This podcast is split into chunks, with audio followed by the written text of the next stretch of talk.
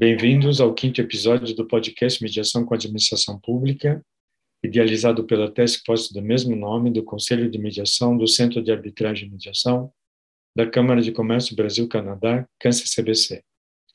No episódio de hoje será debatida a responsabilidade do agente público no contexto da mediação. Para tratar do tema tão relevante e interessante, convidamos Eugênia Cristina Cleto Marola, que é graduada em Direito pela USP, mestre e doutora pela PUC São Paulo. Ela é procuradora do Estado de São Paulo, foi consultora jurídica da Agência Reguladora dos Serviços de Transportes do Estado de São Paulo, a Artesp, e possui vasta experiência na área do direito público econômico.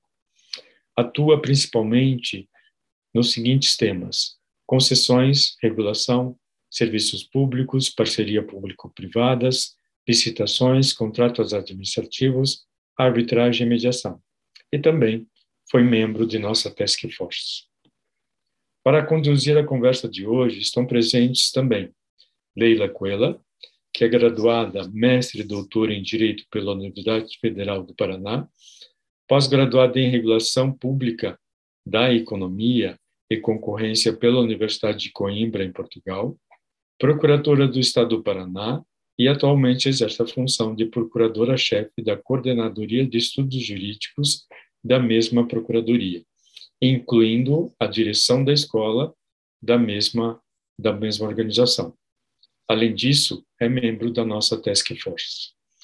E Alexandre Palermo Simões, que é cofundador e sócio da Ragazzo Simões Lazareschi e Montour Advogados, com sede em São Paulo, especializado em negociação, mediação e arbitragem no contexto empresarial e na área de esportes. É professor em pós-graduação no Centro de Extensão Universitária, no IBMEC, na FIAP, mediador certificado do ICFML e também membro da nossa Task Force. Para iniciar os trabalhos, vamos contar com Leila. Leila, por favor.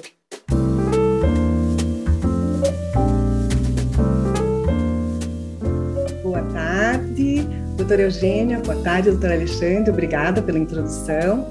Ah, inicialmente eu queria, ah, em nome da Câncer CBC, agradecer novamente à professora Eugênia tá, por nos privilegiar com a sua presença hoje. É uma honra, uma satisfação para todos nós a podermos ouvi-la, ouvir seu, sua experiência, seus ensinamentos sobre esse tema. É um grande privilégio participar desse episódio de podcast sobre a autocomposição com a administração pública. Né? Doutora Eugênia, se me permite, eu gostaria até de fazer uma provocação inicial ah, sobre, sobre esse tema, antes até de falar um pouco da questão da responsabilidade do agente público. Tá? Como preliminar, eu gostaria de ver a sua visão ah, em relação à experiência da Procuradoria-Geral Geral do Estado de São Paulo e das advocacias públicas no que diz respeito à evolução da utilização desses métodos consensuais de solução de conflitos e de celebração de acordos. Então, como tem sido isso na realidade da PGE de São Paulo e na sua experiência? Muito obrigada. Bom, primeiro eu gostaria de agradecer a oportunidade de estar aqui discutindo esse tema tão importante com a Alexandre, com a Leila, pessoas que são bastante enfronhadas na autocomposição envolvendo a administração pública. É, esse tema é um tema que vem ganhando muito, muita relevância é, nos últimos anos. Né? As advocacias públicas, elas têm, sim, é, juntado esforços elas têm refletido muito sobre a questão da autocomposição e da desjudicialização né, da é, solução de controvérsias. E esse me parece um caminho inevitável. Inevitável, especialmente porque, é, na atualidade, as relações jurídicas e a própria, é, e a própria próprio contexto fático, digamos assim, ele tem se tornado cada vez mais complexo, né? demandando soluções muito é, fora até da caixinha, né? não existe uma regra pré-determinada que dê conta de todas as situações que se colocam no dia a dia, principalmente da administração pública, onde vários feixes de interesses se compõem para que é, o interesse público seja é, contemplado. Uh, a gente tem um aumento significativo do uso de meios tecnológicos também. E, na minha visão, a gente está numa fase de transição de um velho direito administrativo, de uma velha administração pública, para algo que é, a gente imagina, né, mas ainda não tem uma concretude, não sabemos qual vai ser o fim disso. E os meios alternativos de solução de controvérsias, especialmente os meios autocompositivos, eles se inserem nessa, nesse cenário né, bastante complexo, de muita incerteza, né, e a incerteza aí é, num sentido amplo, né? a gente vive numa era de incertezas, e é, ele é essencial porque ele coloca todos os agentes, todos os atores é, num mesmo é, palco, digamos assim, numa mesma, é, no mesmo espaço, numa mesma situação, para construir uma solução que seja adequada. Então, a solução ela não é mais imposta por um terceiro, ela, ela perde essa característica autoritária e passa a ter uma característica de composição, onde todos os lados são ouvidos e participam da construção da solução. Isso tem muitos ganhos, seja ganhos de uh, tempo, porque geralmente você consegue que a solução seja construída num espaço menor do que aquele que você teria para ficar discutindo, uh, só colocando posições para um terceiro decidir, né? Isso é muito moroso, a gente sabe disso, a gente já viu isso uh, acontecendo. Uh, ela permite soluções muito mais é, consentâneas com a realidade, porque ninguém tem o domínio né, da situação, ninguém tem é, o domínio da, da, da, sapiência, né? Você não, não consegue, é, para essas situações complexas, ter uma solução pré-definida e que seja uh, boa para todo mundo. E nessa construção de autocomposição, você tem sim a possibilidade da criação de algo uh, mais uh, complexo, mais consentâneo com a realidade e que acaba trazendo para todos aqueles que participaram é, não só a sensação, mas é, também a satisfação, a certeza de ter contribuído para a solução e que aquela solução consensual, aquela solução construída em conjunto, ela acaba sendo uh, mais favorável, ou ela tenta compor melhor os interesses de todos os envolvidos. Então, nesse sentido, me parece que a autocomposição é sim um caminho para que a gente enfrente todos os desafios que essa realidade se impõe. Uh, dito isso, e até para não me alongar muito, eu acho que sim, as, eh, as advocacias públicas têm, é, é, elas pegaram essa bandeira da autocomposição como algo importante, porque nós, advogados públicos, a gente está, de uma certa maneira, na, eu digo, na fronteira da administração. Então, tudo aquilo que o administrador quer fazer para poder avançar, para poder, é, de alguma maneira, é, atender o interesse público de uma forma mais uh, eficiente, é, a gente auxilia na criação de, desses mecanismos. Uh, claro, sempre dentro da legalidade. Então, as, as advocacias públicas abraçaram, sim, a ideia de autocomposição. Algumas estão muito mais avançadas do que outras, né? Algumas privilegiam alguns métodos autocompositivos, Uh, por exemplo, a gente tem algumas procuradorias que investem mais na mediação, tem criação de câmaras de, de mediação dentro das próprias procuradorias, e temos outras que uh, acabam investindo em outras uh, formas de autocomposição, negociação, mas não propriamente mediação, algum tipo de conciliação, mas todas elas é, nessa toada do, da consensualidade e do privilégio do consensualismo. Então, é, eu acho que esse é um grande avanço. Aqui em São Paulo, não temos tantas mediações, temos a previsão da criação de uma Câmara de Mediação aqui no âmbito da Procuradoria do Estado, mas não temos efetivamente essa Câmara criada. Temos a previsão da utilização de mediação em alguns contratos principalmente contratos chamados é, contratos administrativos econômicos, então concessões, PPPs ou grandes obras com financiamento internacional, embora, é, sendo bem honesta, na prática, as mediações não têm acontecido, pelo menos com a frequência que seria é, desejável. Doutora Eugênia, eu concordo ah, integralmente com as suas observações a respeito, inclusive, a, a, senhora usou a, o termo fase de transição, né? Eu acho que é exatamente isso.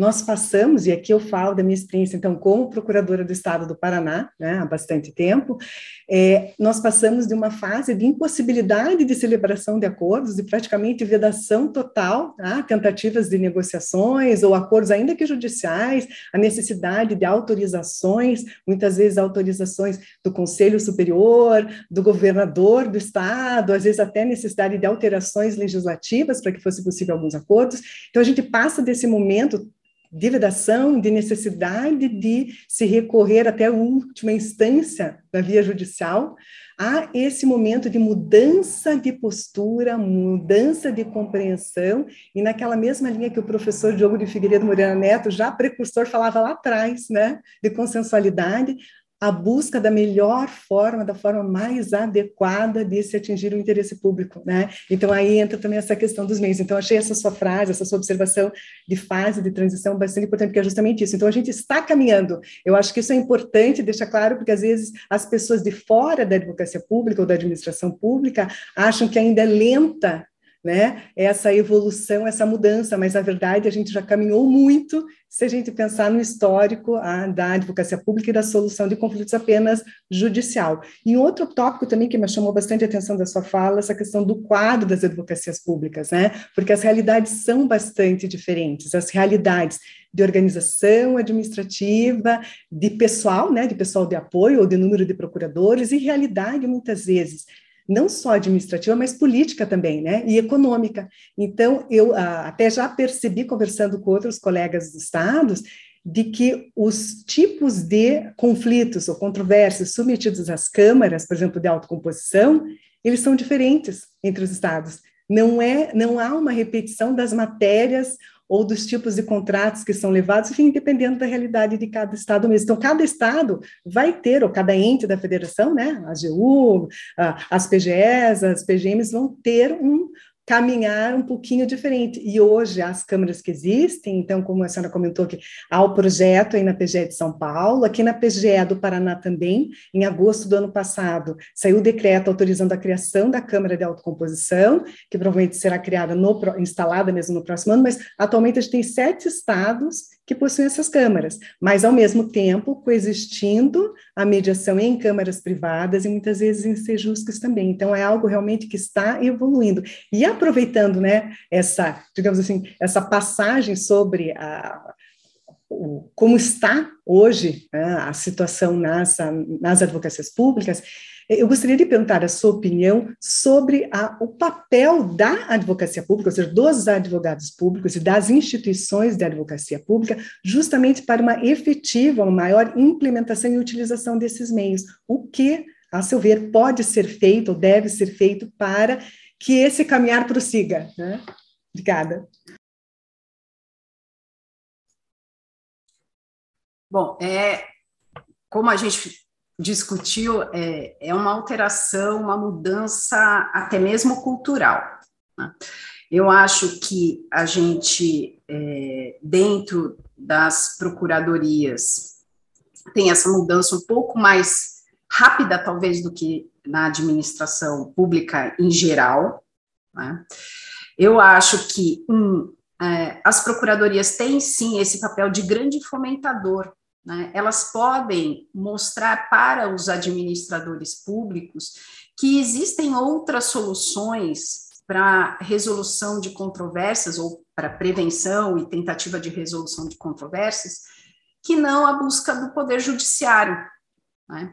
Então, é, esse papel de assessoramento que as advocacias públicas fazem junto aos gestores é, na minha opinião, o grande, é, a grande ferramenta, a grande possibilidade que temos de fomentar o uso desses meios alternativos de solução de controvérsias. E é, esse assessoramento é bastante amplo, ele vai tanto na fase é, de negociação, de negociação, vai, de é, elaboração do contrato, ou do edital, então, é, na reflexão sobre a inclusão da cláusula né, que trate de mediação, que trate de arbitragem, enfim, é, arbitragem não como um meio de autocomposição, mas como um meio é, alternativo de solução de controvérsias, mas aqui basicamente da mediação. Então, sim, olha, nesse caso faz sentido a gente colocar mediação, é, explicar as razões, explicar o funcionamento da mediação para a administração pública e, é, e efetivamente a diferença da mediação de outros meios de é, autocomposição. Então, nessa primeira fase, eu acho que tem esse trabalho. Uh, eu acho que é, na execução contratual e, eventualmente, quando surge alguma questão específica em que faça sentido né, se propor uma mediação, mesmo que não exista essa cláusula prevista né, é, no contrato, na minha opinião, isso não afasta a possibilidade de adoção de meios de autocomposição, né, é, assim como negociação, é, eu acho bastante é, defensável a utilização de mediação, ainda que não prevista, né, não acho que isso seja uma cláusula essencial e não acho que isso vá ferir aí uh, o edital, né, a vinculação ao edital. Eu acho que, se for a forma mais eficiente de se solucionar uma controvérsia, é, tem sim que ser tentado, porque é, a mediação também ela tem em si é, o facilitador de é, relacionada a custo, né? Ela é, ela é mais barata, ela é mais é, econômica do que uma disputa é, judicial ou uma disputa arbitral. Né? Então, até se a gente for pensar em princípio de, da eficiência, princípio da economicidade, é, é bastante é, importante que essas soluções sejam apresentadas para o administrador público e é, os seus benefícios, e eventualmente também é, quais são, eu não diria problemas, mas quais são os pontos de atenção em relação a isso, né, em relação ao uso desses meios, é, até para que eles possam fazer uma avaliação relacionada aí é, a eventual responsabilização ou é, até que ponto eles podem ir ou não é, na utilização desses meios de solução de controvérsias. Então, eu acho que é fundamental o papel da advocacia pública na ampliação do uso desses instrumentos. Doutora Eugênia, na sua fala, eu achei bastante interessante quando a senhora fala do papel, né, comenta esse papel fomentador da advocacia, inclusive para a orientar o administrador até conhecer esses instrumentos de solução adequada de conflitos, os instrumentos autocompositivos. O que nós percebemos muitas vezes, atualmente, em termos de resistência na utilização dos meios, tanto por parte do administrador como por parte dos advogados públicos ou da advocacia pública, é, a meu ver, está muito vinculado à questão de desconhecimento, mas também, por outro lado, um medo, um receio da responsabilidade do controle. Então, eu gostaria de ouvi-la um pouco sobre esse tema, quais são as suas impressões sobre essa questão de responsabilidade, ah, em relação à atuação do advogado público e do administrador, especialmente considerando as previsões tanto de lei de mediação como de, da lei de introdução das normas do direito brasileiro, por exemplo, né? De fato, essa questão envolvendo a responsabilização tanto do agente público quanto do advogado público, eu acho que ela é central né, nessa temática de meios é, adequados ou alternativos de solução de controvérsias. Resgatando um pouco o que a gente falou lá atrás, a gente está, de fato, numa mudança cultural. A gente está numa mudança cultural não só é, em relação à sociedade, mas em relação ao direito, que é uma ciência social. E a gente tem no âmbito do Estado, e aí numa maneira mais ampla do que a administração pública e executivo, mas é envolvendo o judiciário, legislativo e é, a, os órgãos de controle, a gente tem a convivência das duas é, dos dois entendimentos, digamos assim, tanto um entendimento mais conservador no que diz respeito a disponibilidade do interesse público e da possibilidade da administração pública fazer transações, quanto aquele mais, é, digamos, eu não sei se arrojado é a palavra mais adequada, mas é um, um entendimento um pouco mais é, consentâneo com a realidade, no sentido de que é, precisamos dar respostas para as demandas dos administrados, né? e que os instrumentos até então, é, que possuíamos até então, eles não, dão conta né, dessa resposta, desse atendimento ao interesse público. E, é, embora estejamos nessa transição, temos de fato a convivência desses dois entendimentos. Então, o risco de é, uma assimetria ou de é, entendimentos distintos é, dos órgãos de controle em relação àquilo que foi feito pelos administradores, pelo executivo, ele existe, ele é real e por muito tempo ele impediu o desenvolvimento e uh, uh, desses meios alternativos de solução de controvérsias. Então, é algo importante, algo que precisa ser é, considerado. É, entendo que por trás dessa atuação dos órgãos de controle, existem alguns pontos que precisam ser refletidos. É, acho que não é o caso de só rechaçar e dizer que a posição deles talvez não seja a posição mais adequada, mas entender quais são os motivos subjacentes para essa uh, forma de atuação. E por que isso? Para que se possa é, estabelecer pontes, estabelecer é, o diálogo na construção de algo que seja não só adequado do ponto de vista de controle, ou aceitável do ponto de vista de controle, mas que dê conta aí das necessidades da administração. Então, vejo nos órgãos de controle um, uma predominância desse pensamento mais conservador em relação ao direito administrativo e à indisponibilidade do interesse público. Existe, sim, é, subjacente um, a questão da corrupção dentro da administração pública. Então, esse sim é um problema e é um viés na análise dos órgãos de controle em relação aos atos da administração.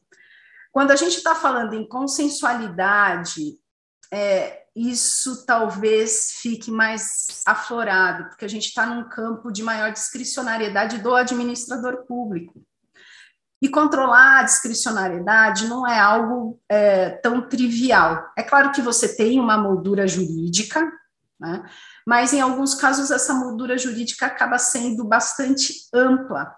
Né? Não necessariamente o órgão de controle vê com a mesma amplitude, eles tendem sempre a trazer isso para um, uh, algo mais contido, de forma que eles possam, sim, um, ir nessa linha de evitar a corrupção, porque essa é a premissa deles, e é assim que é, eles costumam avaliar né, se tem corrupção ou não, e sempre é, buscam uma legalidade mais estrita. Então, é, tende a ir num caminho muito mais de regras, de algo que seja contido, do que permitir essa ampla discricionariedade da administração.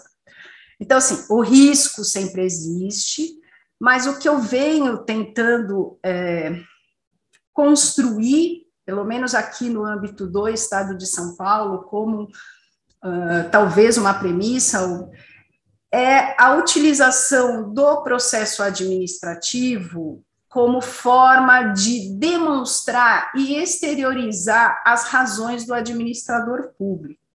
Então, tanto mostrar qual é o problema de fato, né? Qual que é o interesse público que vai ser atendido, é, quanto análise de opções, por que, que se chegou àquela melhor alternativa.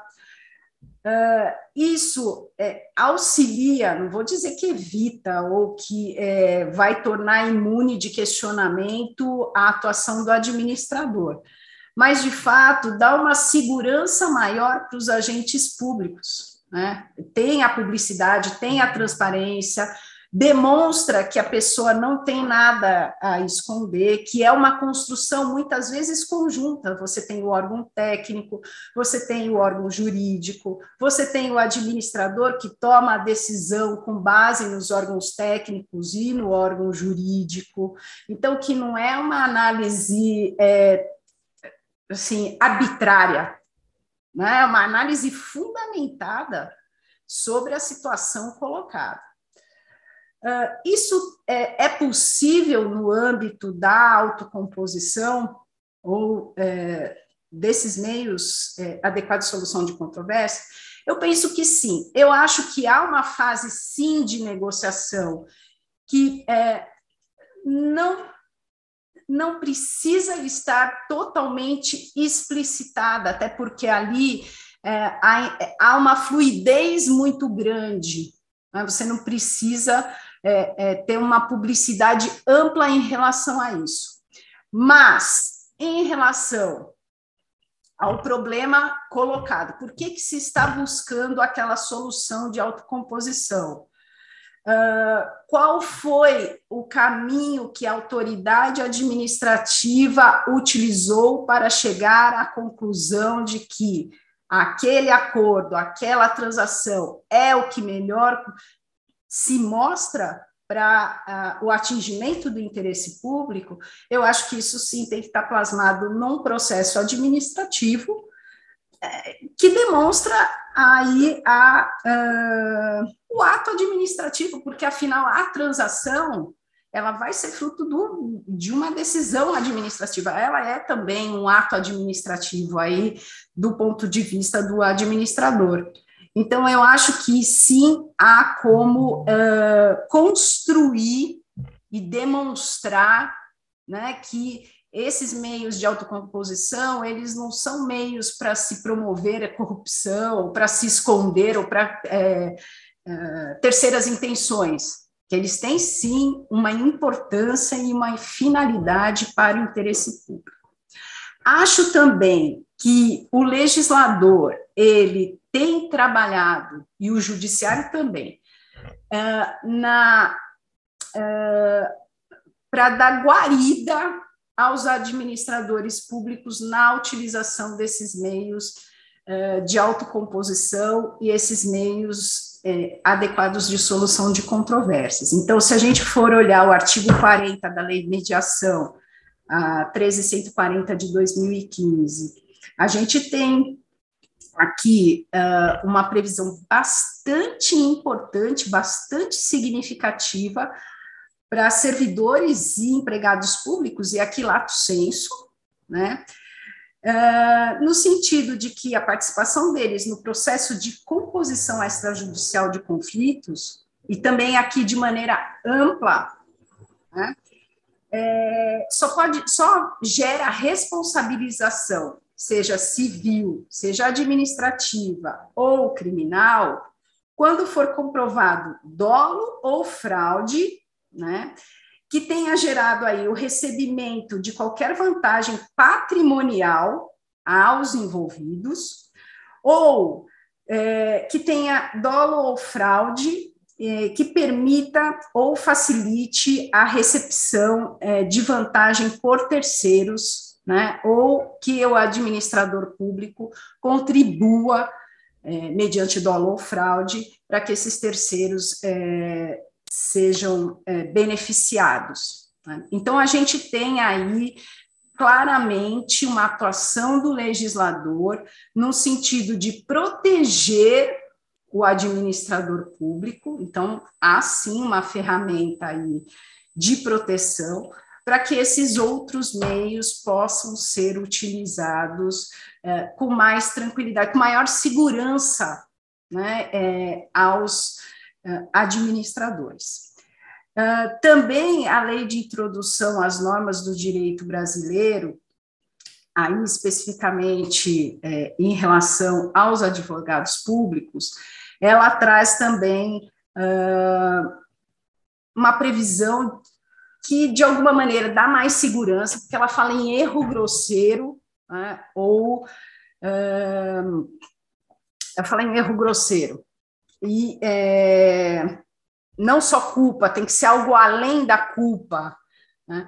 Isso dá para uh, os advogados públicos também maior tranquilidade para que possam aí colocar essa, esses meios alternativos como uma possibilidade para o administrador uh, solucionar controvérsias. Uh, para o advogado público, eu acho que até eu não vejo assim, um, um risco tão grande de responsabilização, talvez, quanto tenha para aquele que assina ali a transação, né? Porque o papel do advogado público, nos casos dos meios autocompositivos, é de assessoramento, é de mostrar moldura jurídica, só é, em casos é, mais, quando dá certo, né, a mediação, por exemplo, em que você vai assinar o instrumento de transação pelo menos aqui na Procuradoria do Estado de São Paulo, a gente se manifestaria sobre esse instrumento, né, por meio de um parecer jurídico, e aí entra a questão do, do erro grosseiro, então, desde que não haja erro grosseiro, que a gente analise essa, esse instrumento aí de transação que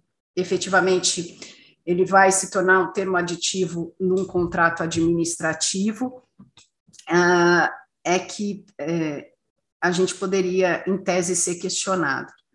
Mas eu acho que, então, é, só para finalizar, a gente tem sim mecanismos para uh, poder é, blindar de alguma maneira não só o administrador, como o advogado público, Acho que isso não evita, talvez, o dissabor de ter um questionamento no âmbito do Tribunal de Contas ou no âmbito do Ministério Público, mas, de outro lado, dá aí uh, mais ferramentas para que a gente possa uh, se defender e defender o ato que está sendo uh, praticado. Doutora Eugênia, achei sua, seus esclarecimentos precisos em relação a toda essa questão, inclusive, quando se trata no, no âmbito da, da, PGE de São Paulo, tá? dessas questões de, do procedimento administrativo e da formalização, que, na verdade, nós acabamos estando vinculados nessa celebração de acordos ou da própria decisão pela utilização de um método autocompositivo ou extrajudicial de solução de conflitos, ah, nós estamos vinculados a toda a noção de motivação do ato administrativo. Né? A essência, me parece, que é essa, o ato devidamente motivado, né? então nós temos vários, uh, várias searas aí para essa motivação, o parecer jurídico, as orientações, o processo administrativo, é isso que vai garantir a segurança jurídica, tanto para aqueles que participam dessa celebração de acordo, como para o próprio acordo. Né? É assim que a gente consegue, de alguma forma, talvez blindar esse acordo e a permanência desse acordo. Né? Então, me pareceram essas suas observações realmente bastante pertinentes, traz mais uma reflexão, se me permite, uh, utilizando uma um decreto recente, tá? acho que foi do dia 24 de março agora, de 2022, que uh, no Rio de Janeiro, a PGE do Rio, não é um decreto, desculpe, é uma resolução. A PGE do Rio uh, baixou uma resolução, que é a resolução 4827, que trata assim do procedimento para celebração de acordos judiciais e extrajudiciais, na mesma linha do que a AGU já tinha pra, naquela orientação para as centrais de negociação, falando um pouco sobre a probabilidade de êxito, de êxito das teses jurídicas, a viabilidade jurídica do acordo, a economicidade e outros critérios. Então, partindo dessa, né, dessa resolução, me veio justamente a pergunta: qual a sua opinião a respeito justamente do que a administração pública, mais precisamente a advocacia pública, pode fazer em termos, talvez, de orientações ou de balizas para essas celebrações de acordos que consigam garantir ainda mais a estabilidade, a segurança jurídica e a, uma digamos, uma estabilidade em relação à responsabilização daqueles que participam das, dos acordos. Excelente pergunta, Leila. Eu, particularmente, eu sou muito favorável a que exista é, esse tipo de regulamentação no âmbito da administração pública. Primeiro, porque elas trazem uma uniformização para algo que hoje não é solto, digamos assim, solto para o administrador.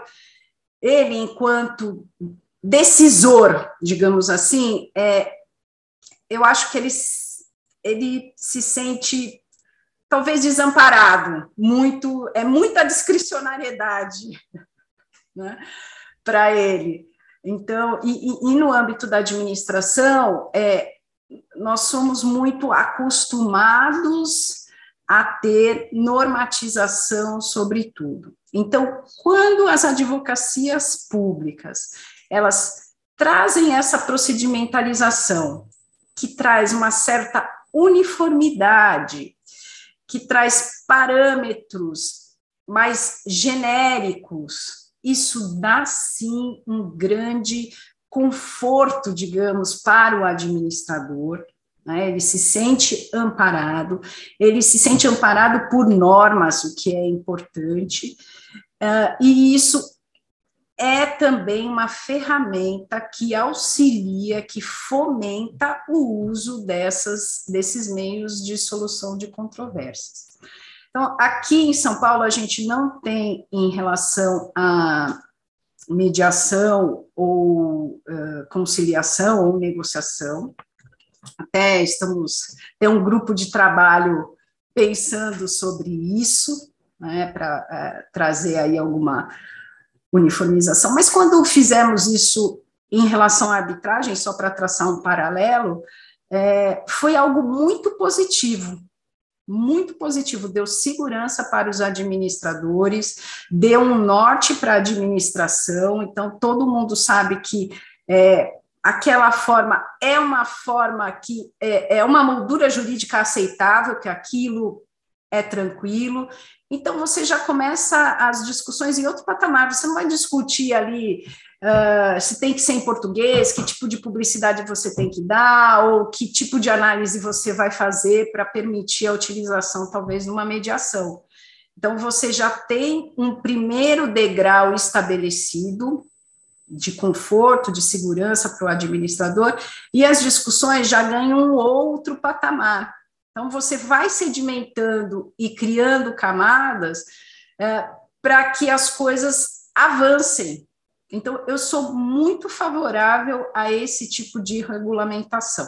Embora não seja, assim, na essência, necessário, é necessário ter esse tipo de regulamentação para fazer uso da mediação ou para fazer uso de outro meio autocompositivo? Não, não é. Mas ela tem sim uma utilidade muito grande dentro da administração. E é nessa nesse viés, nessa perspectiva de utilidade né, para a ampliação do uso do instituto, para que os administradores possam uh, ter segurança de agir, é que eu acho que faz todo sentido. Queria é, aproveitar de, dessa troca muito interessante que as duas têm, feito para preparar uma terceira pergunta, mas antes fazer uma consideração diante do que foi falado. Né?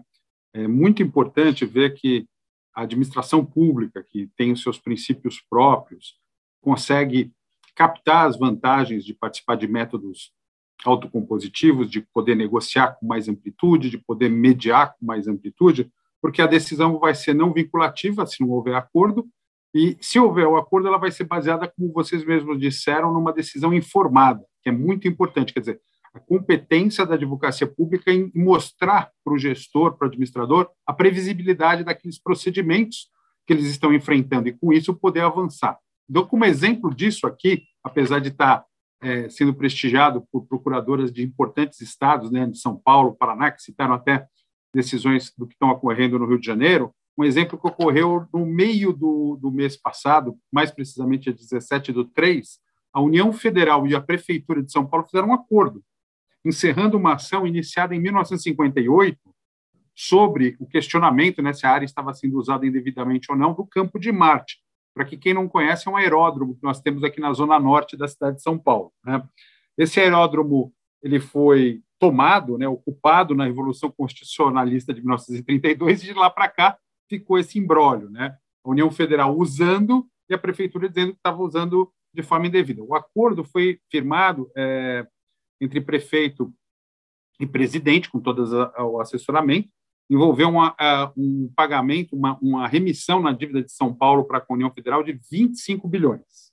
Isso é, implica que São Paulo deixa de pagar é, 3 bilhões por ano, ou 250 milhões de reais por mês para a União Federal e pode utilizar isso na cidade de São Paulo em coisas mais importantes. Então, está aí só um exemplo do que nós estamos falando, bem recente, e com isso também, além de é, deixar aqui minhas considerações finais, agradecendo, é, porque eu não vou falar mais, mas vocês duas vão falar sim, né? É, eu, eu, agradeço a presença das duas e, e, e coloco uma questão. É, quais seriam as vantagens de se utilizar uma Câmara institucional como o Câncer CBC né, para a administração pública? E é claro, a visão da doutora Eugênia por São Paulo, a visão da doutora Leila pelo Paraná são mais do que importantes. Então, eu vou me despedindo aqui, mas quero é, fazer essa última provocação e convido vocês para, depois da provocação, também fazerem suas considerações finais. Bom, é, a minha impressão pessoal é que, é, no âmbito da administração pública, tudo que é institucionalizado é melhor, seja sob o ponto de vista de controle, seja do ponto de vista é, da atuação da própria administração. Então, você ter um, uma Câmara né, que possa prestar esse serviço para a administração, de forma que a administração não tenha que. É, e, e, eu estou fazendo um parênteses, porque aqui a gente também não tem uma Câmara de mediação instalada, então posso falar com absoluta tranquilidade de que é, se a gente tivesse que vamos pensar no mediador, como que a gente vai indicar o mediador, como que a gente vai ou onde vamos fazer essa, essas é, reuniões né, de mediação, vamos ter que alugar um espaço, uh, vamos fazer num lugar neutro, vamos é, começa a trazer complexidades é, que são complexidades próprias da administração pública, da contratação da administração pública, de é, órgãos de controle em cima dessas contratações, que talvez poluam a discussão sobre a mediação, sobre o que é de fato o cerne do problema, ou das, né, do, do, é, do atingimento do interesse público. Então, o meio acaba sendo mais oneroso, do, talvez, do que o resultado. Isso para a gente é, ter ou não uma transação ao final, porque a gente pode ter uma mediação que não resulte é, num, numa transação, ou que as partes desistam no meio, que também seria ali uh, talvez mais um ponto difícil de se justificar sob o ponto de vista de órgãos de controle. Mas quando você tem isso é, feito de maneira institucional, é, é, é, essas preocupações elas são de alguma maneira repassadas para um único, é uma única instituição, né, que é quem vai é, coordenar toda essa parte, todo esse backstage aí da mediação, deixando a administração pública livre, né, livre no sentido de poder dedicar todos os seus esforços para o atingimento é, do objetivo, que é a tentativa de solução da controvérsia. Né? Então, não vai se preocupar tanto ou muito mais com o meio, mas sim com o fim. Então, nesse sentido, eu acho é, que é, a participação das instituições é muito boa ela é de fato recomendável até. Doutora Alexandre, eu gostaria até também de trazer um pouco da experiência aqui da PGE do Paraná, embora não esteja falando em nome da PGE, mas em nome próprio, nós também ainda não temos a Câmara de Autocomposição né, da, da PGE é, em funcionamento, ela foi criada em agosto do ano passado, mas ainda não começou a funcionar, mas quando começar, será com uma competência limitada, apenas para conflitos envolvendo entes da administração pública, como fez a Câmara da AGU quando iniciou a atuação. E por que eu faço essa ressalva? Porque, no meu entendimento, nós temos uma coexistência de searas de mediação envolvendo a administração pública. Então, e, e devem persistir. Nós temos mediações hoje sendo realizadas em uh, sejusques, ou seja, dentro do Poder Judiciário, perante câmaras privadas de mediação e arbitragem e também perante câmaras públicas de autocomposição. As competências são diferentes, são distintas, isso deve ser observado. Eu acho que existe essa coexistência, então, da atuação em relação aos conflitos envolvendo a administração pública, e permanecerá existindo, e acho bastante valiosa a contribuição das câmaras privadas, inicialmente, principalmente também porque pela estrutura que possuem em organização, tá? a experiência que já possuem com a matéria, ou seja, dentro da administração pública, dentro da advocacia pública, é algo novo. Nós estamos aprendendo, nós estamos iniciando, vamos ganhar credibilidade, conhecimento, enfim, com o passar do tempo. Tá? Então, quando nós falamos de câmaras privadas de mediação e arbitragem, nós estamos trabalhando com entes que têm experiência, que têm uma estrutura institucional, que têm credibilidade no mercado também, né? que isso é bastante importante, e ah, por isso, inclusive, penso que agora, se nós pegarmos a nova legislação, a lei de licitações e contratos, que fez um ano agora, né, 14133, é, que, tra que traz esses institutos, né, que estimula a utilização dos institutos uh, extrajudiciais de solução de conflitos, talvez também agora seja o momento das dos órgãos de advocacia pública pensarem não somente no credenciamento de câmaras para a realização de arbitragens, mas também para a realização de mediações envolvendo esses conflitos que podem ser decorrentes dos contratos uh, decorrentes das licitações, enfim, da, da lei 14133, ah, ou cláusulas mediar e assim por diante. Então, acho que é um momento oportuno para que façamos essa reflexão e para que seja estimulada a coexistência dessas mediações nas três áreas. Acho bastante válido.